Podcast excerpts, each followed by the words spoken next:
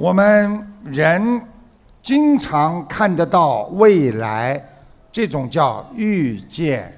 预见是一种梦境，预见事件可以把我们从梦境当中唤醒。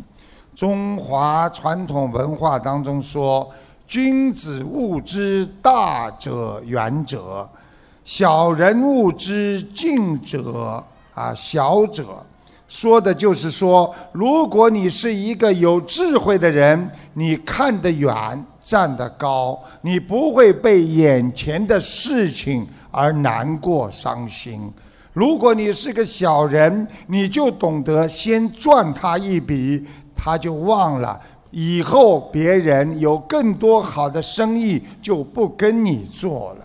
所以。要懂得什么叫智慧，什么叫聪明。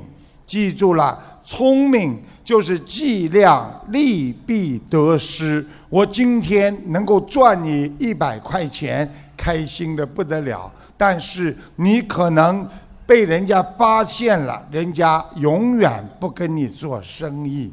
而智慧的人，就是我今天跟你做生意，哪怕亏本了，我很讲信誉。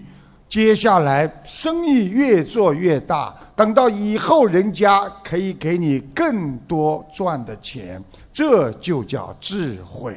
我们今天做人也是这样，懂得吃亏就是便宜。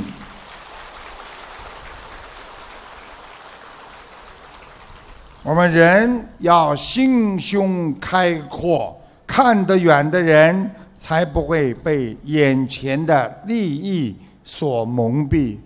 一个人要站得高，看得远呐。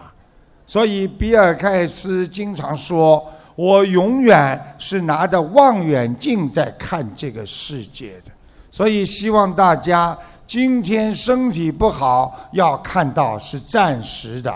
我会好起来。